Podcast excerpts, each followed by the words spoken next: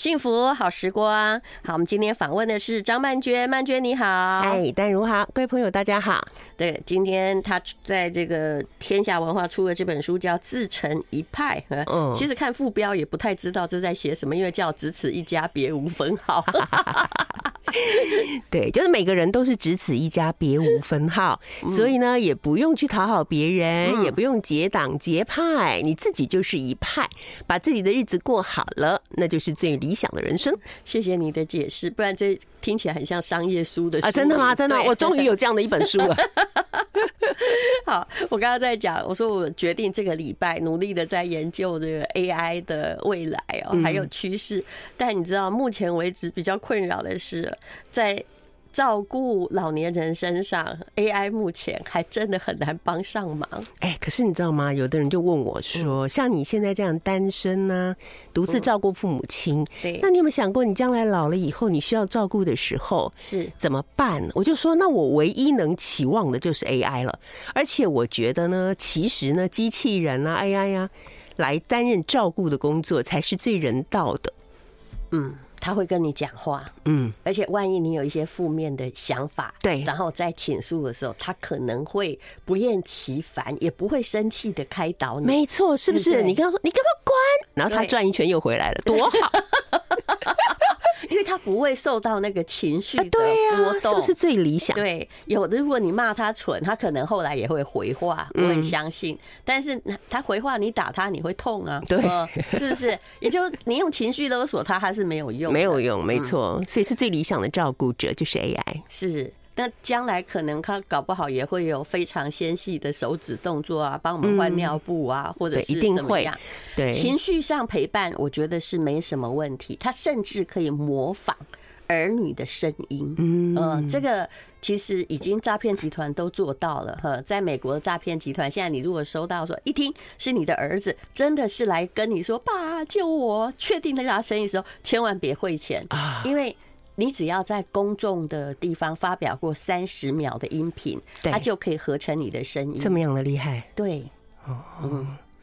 所以以后也可以合成那种你想要听到的小孩的声音，或者你爸妈的声音，只要你有你有留音档起来都可以。是这个现在已经做得到了。嗯，哦，原来如此。所以是不是很好的照顾者？我觉得很棒啊！我现在对未来又充满了希望了。哦，其实我读你这本《自成一派》，还有你之前的那个书，只要写到你照顾的那件事情哦，我其实心里都是有一点。唏嘘的，嗯嗯，我在想说，我想的其实是跟你一样，也就是说，我们现在哈，不管你有没有子女，事实上，如如果哈自己的身体到了老年，我们活很久，但是呢又很难照顾的话，那么不管怎样哦，其实对你自己是一个很大的重担，那子女其实是照顾不来的。真的，而且因为我们华人比较容易被孝道绑架嘛，嗯，所以就是就算是自己真的已经无能为力了，嗯，可是也不敢，或者说也不愿意轻易放手，会觉得说哇，我这样不是不孝吗？还会想说，那别人会怎么看我呢？对，太多的束缚了。是很多人都在这种挣扎，但是我们后来就是说，像我婆婆现在是在安养机构嘛，这是我先生的决定，因为他已经是他们家留下来就是可以做决定的那一个人，因为他知道这样对他最好。不过我会觉得说，有时候哦，其实。我我算是幸运者啦，可是旁边的所有的家庭都是在这样挣扎，一会儿是小姑不同意，然后或者是觉得他一定要在家里，可是实其实在家里并没有办法得到很好的照顾啊。嗯，对，而且有时候因为被照顾者有自己会有一些情绪上面的问题，嗯，所以他就会把那个最贴身照顾的人是视为仇仇，你知道吗？就是他人生所有的不如意，不见得是没有被被照顾好。对，而是他可能觉得，为什么我以前都可以怎样怎样，为什么我现在都不行？是，然后那种各种的怨恨啊、不如意啊，甚至于自己年轻时候被老公辜负啊，对，所有情感全部都丢在最靠近他的身边的那个照顾者的身上。是是，尤其当他哈无法去自主自己的脑袋的思绪的时候。但我们常常是有时候身体健康的时候很理性，那不健康的时候就不理性嘛。对。不过后来因为这我先生的坚决反对，他就没有来跟我住。但我婆婆也反对啊，因为她知道我不太会照顾人，嘿，他不想跟你住吗？她不想跟我住。对，她曾经跟我住过，但是她知道说哈，这个呃，如果跟我住，我一定会找一个外佣帮忙，一定一定找外籍看护。呃，外籍看护比较礼貌了，对不对？对。但他不要用外籍看护，那所以呢，他就而且我先生常跟他这样讲好吗？吵架，嗯嗯，就他从小不是一个顺的孩子，嗯，也就是说，就是说没有妈讲什么他就 OK，你知道吧？所以我婆婆她后来自己去安养机构，就在我们家附近，但是。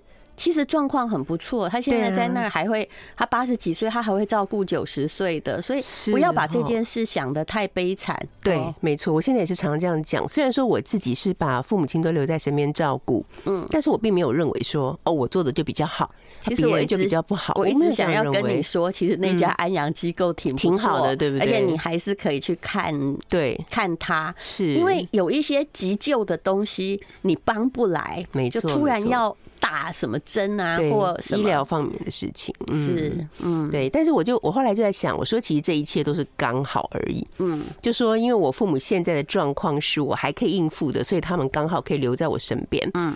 而有一些照顾者把父母亲送去机构，也是因为刚好就是已经没办法。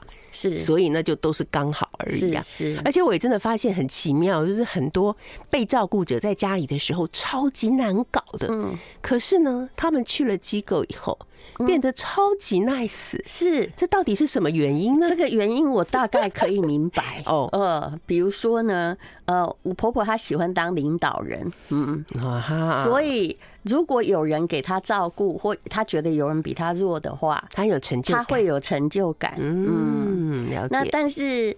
这后来，因为本来他在家族也是领导人，可是后来因为某些环境环境的改变，有些人过世了或什么，当他没有人领导的时候，他其实是沮丧的，而且没有发现自己的价值。嗯，对对对，没错。而且有些人就这样给别人看的时候，会摆出最好。I like 幸福好时光，这是张曼娟的自成一派。那我我我想我念好了啦，因为后面的故事给你讲哦，这是你的自序里面，我觉得这是一个恐怖小说的开头。就二零一五年的一个秋日清晨五点左右，天刚蒙蒙亮，父母亲完成漱洗，穿上休闲服和运动鞋，轻巧的转开门锁，准备出门去运动。运动结束后。父母会买菜回家，准备早餐，展开一整天的生活。当他们出门时，我正好起床上厕所。我们打了个照面。我问他们走啦，他们朝我摆摆手，示意我继续再睡，而后关上门。你看，这是不是一个天使家庭？对不对？我回到房间继续睡眠，并没有意识到父母亲那天出门后再也没有回来。回来的。两位老人令我感到陌生。其实我觉得很奇怪，我在写的时候还没那么难过，听你念的时候，我突然觉得很难过。哎，这这种巨变，是大家都会觉得没有遇到的人一定会问说发生了什么事啊？对，为什么那两个老人家没有回来？或者好像是在一夕间变的？对，嗯，就是其实是，嗯，那一天我就永远不会忘记，就是我，嗯，我父母亲。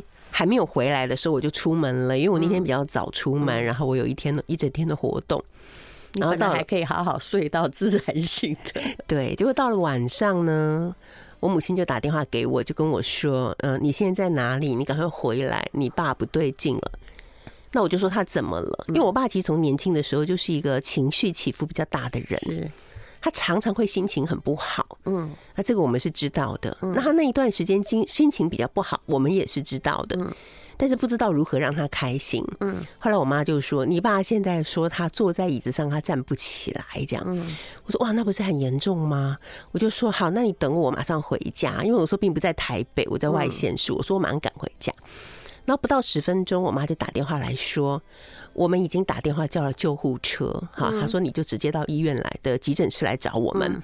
后来我们就立，我就立刻赶到医院的急诊室。那时候我爸就血压已经非常非常的高，嗯，他整个人就冒冷汗，他就跟我说他不行了，他快死了，然后跟我说你要答应我，我不要插管，我不要急救。我说好，我答应你。然后那一整晚上我们就住在急诊室，嗯，然后我就也没有地方可以坐，你知道，我还绕着急诊室走了好几圈。好不容易终于得到了一张板凳，嗯，我真的是如获大赦，把那个板凳拿了放在我爸病床前，嗯，就这样陪他。好像整个晚上我爸都没办法睡，他就是不断的说他很热，他很冷，他很不舒服，所以我整个晚上也都没有睡，这样。嗯，然后到了第二天，好不容易终于有机会，他就住院了。嗯，住了院以后就做了全面性的检查，嗯，但是都查不出他哪里出问题，一直等到。他第二次又再去住院的时候，医生才告诉我们说，他得的是精神分裂，就是思觉失调。是，好，那所以这一切就得到了很好的解释。嗯，包括他为什么会觉得自己不行了，因为呢，其实呃，精神分裂里面有一个那种濒死，就他觉得他自己快死了，是，可其实并不是。嗯，那我的母亲呢，也从那一天开始就显现出了她的失智的征兆。就说呃，我们不是在急诊室过了一天吗？一个晚上吗？第二天早上，我妈说她来跟我换班。嗯，她来了以后呢，就跟我说：“你回家休息。”我说：“好。”嗯，然后她说：“等一下，我先去上个厕所。”嗯，我回来你再回家休息。我说：“没问题。”嗯，我就坐在爸爸的床边等他二十五分钟，他没有回来，我就觉得这个不太对劲，我就去找，我就把那个急诊室附近所有的洗手间的门都敲开，他不在。嗯，然后我就到处找，到处找，越找心里就越害怕。嗯，后来我回去的时候，我爸就看到我怎么还在那里，他耳朵又不好，是他就很大声的跟我说：“你回家，你怎么还在这？”那一刻我就崩溃了，你知道吗？我就在急诊室里面大哭，我就说：“妈妈不见了！”然后就一直哭，一直哭。嗯，对。后来大概又过了可能十分钟吧，我妈才回来。她说她突然完全找不到方向。嗯，好，那可能是我真的就是第一次很明确感觉到，对，他有一点不对劲，所以我才会说，就是那一天。是 我的父母亲就消失了，然后再回来的就是我很陌生的要重新认识的父母亲。其实几乎都是同时发病的，对对不对？对，嗯。其实我我我一直觉得啊，这是我们到了这个年龄之后，尤其人到五十岁之后，大部分我们的爸妈大概就是快要七八十了。嗯，就算保养的再好，这时候我们。使用很久的器官，不管是精神上还是这个物，就是物质上的，嗯嗯，大概都已经到了就是使用年度崩溃的边缘，对对对，都是临界点了。而且就算他们的硬体，对啊，比方说他们，因为我们他们不是那个常常做老人的健检嘛，是啊，这里不对修修，那里不对修修，可是硬体好像没问题，软体不能修，是对不对？所以像什么？认知症、失智啦，是精神分裂，这些东西都是没办法修的，啊，坏了就坏了。是，嗯，你知道我祖母也是从八十五岁，她八十五岁的那一天，她还可以骑脚踏车去公园里面跟她的那些姐妹们做运动。她是里面最年长的，然后她就是从，就是有一天她就是路倒。他本来很坚持自己行动，因为他是一个我的个性跟他比较像，他是一个超独立的人。嗯，然后鹿岛，他没有什么受伤，然后后来诊断是小中风之后，他其实并不是一直坏的，而是慢慢慢慢坏的。那个失智啊，就是一直坏到他九十八岁，总共十三年。嗯，所以其实。虽然我不是主要的照顾者，但是这一段时间我看到，但是其实我没有承受太大苦，真真正承受苦的是他，是因为你刚刚讲到一个重点呢，就是你爸爸本来就是一个情绪起伏非常激烈的人，我看见的就是当你年轻的时候情绪起伏激烈。当你被照顾的时候，旁边的人更无辜，对，就会很悲惨。那我祖母是一个非常什么她都会忍耐平和的，她就慢慢的变老，慢慢的变傻而已。所以旁边的那些就是外籍看护还待得住，而且把她当成一个慢慢退化的孩子在照顾。嗯嗯嗯嗯。可是如果脾气坏的，就不是这样。哦，那真的非常可怕。我觉得其实照顾的灾难，或是照顾风暴，嗯，其实真的不是来自于说哦，带他们去看医生啊什么的，复健啊，这都不是，是，而是来自于被照顾者的情绪勒索，以及所有负面情绪，就像是毒药一样的不断的喂食那个照顾者，是，那才是最痛苦的。但到底能够承受到什么时候？后来我常常看到的就是被照顾者本身，呃，他还是那个样子，但照顾者倒下来了，先倒妈妈。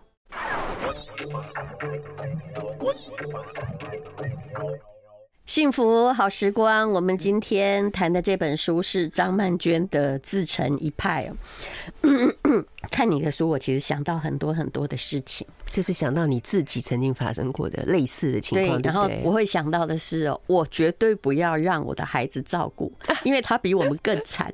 他一个有没有要照顾两个老人，而且这两个老人显然在他三十岁时，我们可能七十多耶。对呀，也就是说，你要把你的青春可以奋斗的岁月要葬送在我们身上，这件事我做不到。所以呢，我们要尽早规划。第一。有两种方法，第一就是强壮你的身体，比如说我立志八十五岁还要跑全马这件事，所以每天都来练习。第二呢，其实你在经济上哈，要对，就是说你经济上还是得富足到。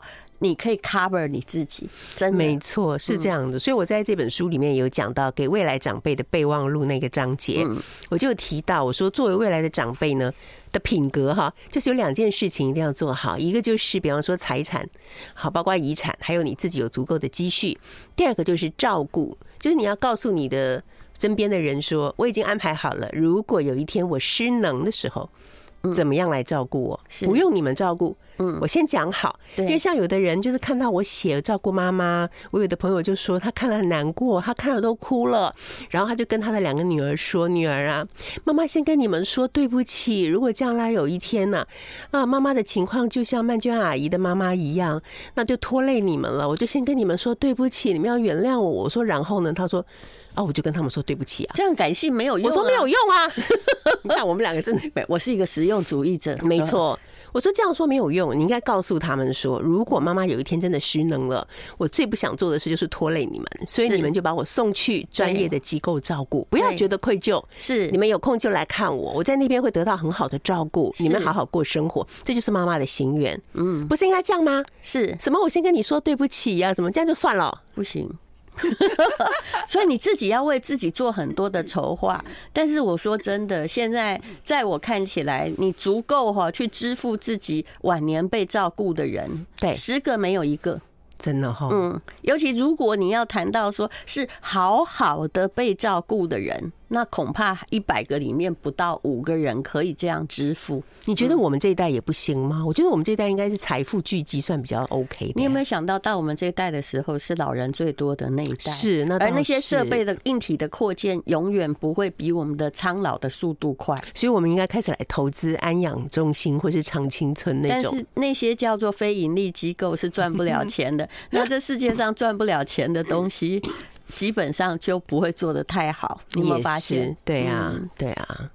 那其实我觉得哦，到了后来啊，比如说你的爸爸妈妈是一起，几乎是一起出问题，可是看起来妈妈的状况恐怕比爸爸更严重。爸爸就是他不会乱跑嘛，对不对？他对，他就是只要吃药，情绪。会比较正常，但是他有性格上面的状况，嗯，你知道吗？就是后来我发现说，他不只是精神方面的状况，嗯，其实他有性格方面的问题。他是那种四九年的时候从中国大陆来台湾的那种老兵啊，是。经历了很大的呃国破家亡啊，然后极度没有安全感，嗯，对，所以从年轻的时候他才会情绪的起伏那么大，嗯，而且他非常擅长情绪勒索嘛。从年轻就会，对对对，就是这样。所以就是他，嗯，最严重的时候，他跟我说：“女儿啊，我跟你讲，大家都说你很孝顺，爸爸告诉你，你是孝没有错，但是你不够顺。”我说：“那我要怎么顺啊？”他说：“那就是我说什么，你就要做什么。”我怎么说你就怎么做。请问这是他几岁的时候？就是他发病以后啊。其实他以前可能心里也这么想，但他不会说。嗯，因为发病这个说法好像挺有逻辑的哈。对对对对，嗯。然后然后顺要顺着他，然后呢，他说什么就怎么做。所以比方说怎么样顺呢？他那时候觉得他呃病得很严重，其实还好嘛。然后他就会把他的手拐杖上面缠上红色胶带，然后他就让那个外籍看护推他过马路的时候，他就把他的拐杖呢伸出去，红灯他也伸出去，然后说冲。I like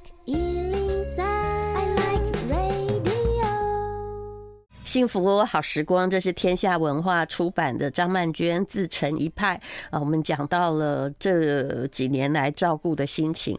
哎，你这个书里面没有写哈，就是拐杖的红灯的时候 没有。我就想说，以后说不定我可以写一整本，因为这样子的故事真的太多了。在那段时间，对不对？我刚才讲说我会骂人呢，我看我完全没有办法骂他，因为他听不见，所以你骂他没有用。我们跟他沟通的方式是你必须要走到他的。身边，嗯，然后凑向他的耳边，嗯，然后用一种和缓、和缓的方式，慢慢一个字一个字的讲给他听，他才能听得到。嗯，否则你在旁边大吼大叫，他完全听不到，你达不到你想要传达的讯息啊。他听得到，跟他要不要按着做又是另外一件事，因为他下的指令已经是会让大家去死了。哎，对啊。然后那天就是我回到家，这样叫孝顺哦。哎，顺。哦，然后我那天回到家就看到他在骂我们家的那个，那个时候是阿玉啊，嗯，说骂我妈妈就说他已经骂了他两个小时，我就问为什么，我妈讲给我听，我就立刻冲过去把阿玉拉开，我说你去房间，然后我就跟他讲，我说爸你不可以骂他，嗯，如果他听你的，你们两个都已经死了，你知道吗？嗯，我说你应该要感谢他才对，而且我说你这样子让他站在你的身边骂他骂了两个小时，你知道这是虐待的行为吗？等一下警察就来我们家了，这样。他就引爆了，他就开始骂我。他说：“我从小就没有读书，我的生活过得那么苦，我含辛茹苦把你抚养长大，让你念到博士，让你去当大学教授。你现在怎么样？你了不起，对不对？你看不起你的老爸，对吗？你老爸一无所有，被你看不起，对不对？你是世界上最了不起。”啪啦啪啦啪啦啪，又骂了我两个小时。他的心里就剩下那个恨意。对，那个时候真的就是，所以我才说这个病的可怕，是因为他让我看到了他的另外一面。嗯，我不知道这一面是不是一直都在。嗯，好，也许这一面一直都在，但是他就是把过去的人生的种种的不如意都埋藏在心里。嗯，可是等到他生病的时候，好像上天给了他一个开闸门的机会。对，就跑出来那些怨恨，就是留下恨，那些快乐的不见了，都不见了，完全不见了。所以每个人的状况不一样。像我祖母躺的那十三年，嗯，她只是越来越退化。然后本来她跟我妈不好，婆媳之间是有一些问题，她也不敢说当面说怎么样。可是我很知道有一些什么舅舅就就是他的那边亲戚来的时候，他们关起门来，因为我都在旁边嘛，他是会说我妈怎么对待他怎么样。可是当他变成就是阿兹海默越来越严重的时候，他是忘记了。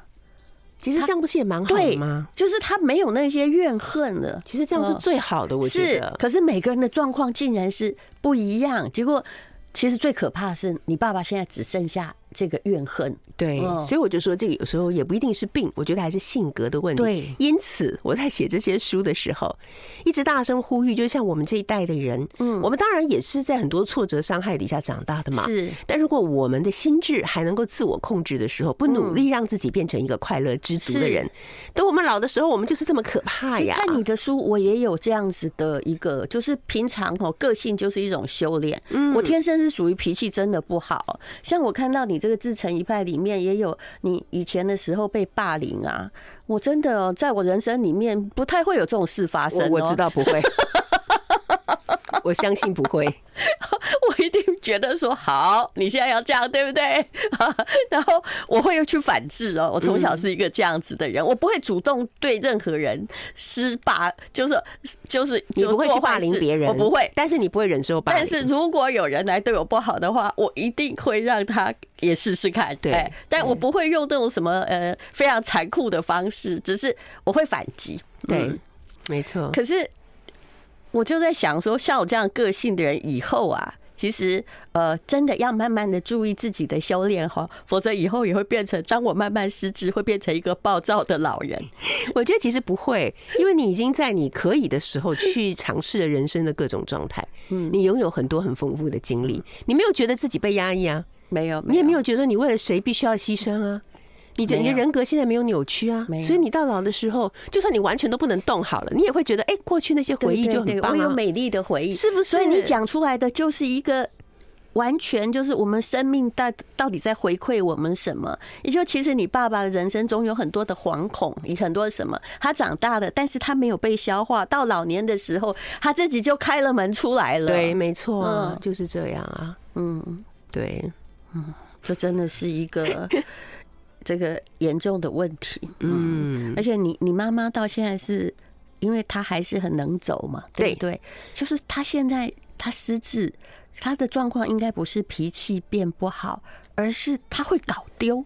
他刚开始的时候脾气不好，我有带他去看精神科，所以我常常会跟一些失智的家属说，失智是一回事，脾气变得很暴躁是另一回事。失智可能不可逆，但是脾气暴躁这件事情，对，其实是可以用精神科的药物，一点点药物，他就可以去控制的。嗯，对。然后我妈妈还有帕金森，但是我也是带他去做运动，然后让他现在帕金森降到最低，可以好好走路。嗯，然后我现在送他去上日照，每天很忙的人家。啊啊，就不会再有什么迷走啊，要跑出去。至少他可以去日照，然后晚上再回来回家。他很喜欢，他喜欢跟同学在一起，是因为总比在那里。如果他在家里也是被你妈爸爸一起骂，对，就是这样。那他又没有办法当他的照顾者。对对对，所以就是我觉得，就是嗯，当我们成为一个照顾者的时候，像政府有这个长照二点零的资源，其实是很好。就是我们要努力的去向外界求援，看看我能够得到什么样的帮助。对，有时候不是。自己闷着头在那边做，说熬熬熬，有时候你真的熬不下去的。是，还是说你要不要去我婆婆的那一家，住在她家隔壁？我婆婆会照顾别人，很棒。她只要没有人照顾，她会找问题。我不骗你，她也是会说啊。可是她会说啊，我现在活不下来了，怎么样怎么样？但是我比较凶啦，我会直接跟她说：“妈，我不要听这个。”你知道什么？因为你是媳妇，你知道吗？是，我觉得这是一个很重要的关键。所以他心里对你是有点忌惮的，对，因为他觉得你没有必要照顾他，你没有这个义务。但你老公不一样，对，你老公是儿子，对，活该就是要接受这些啊，对，所以他对你们的态度也会不一样。所以我们两个会分开对付啊。就是说，的战略不错。我们的战略，我们这是炮口要对外。比如说，我知道我会跟他妈妈讲些道理，勉强能听，至少他不会一直把它扩张下去。但以前我妈还在的时候，就是推派他出来跟我妈讲道理，对不对？我妈至少你知道吗？就在外人面前哦，她是外人，对，她是客气的，对，对你就不是这样，对我真不是这样，真的。嗯，所以就变成要分开对付，没错。其实，哎，真的老年社会一定有非常大的问题啦。对，而其实我后来也有看过日本的一些写他的老年社会的问题，还包括各种土地啊，没有人继承啊，荒郊野外啊，其实这些都无可解决，一直到现在。嗯嗯，对，所以从现在开始，我们就要为自己的人生下半场好好的做好规划了。我后来想到一件事，既然你家离我家那么近，是你要不要出来哈？就是每天跑个五公里，你知道吗？这样会比较五公里，对，太看得起。可以用走路的，因为这样比较不会失智。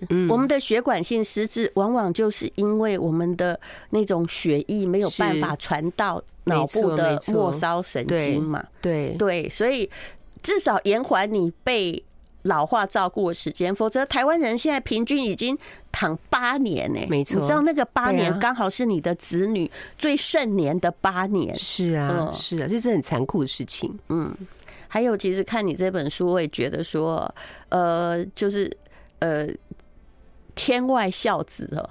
嗯，真的要客气一点，因为家里都有主要照顾人，对，主要照顾人承受的压力实在是太大了。嗯，张曼娟曾经写过一篇文章，就是让大家很多共鸣，叫做“你不要再说我照顾父母有福报了”，对，你们没有照顾，你们真的不知道这福报是怎么报的。其实是父母亲有福报，嗯，哎也不是我们有福报，是是，对不对？其实对他也不是福报，我相信他是不舒服的。对，但是如果没有人照顾，可以更惨嘛。对，对我都是这样告诉自己。嗯。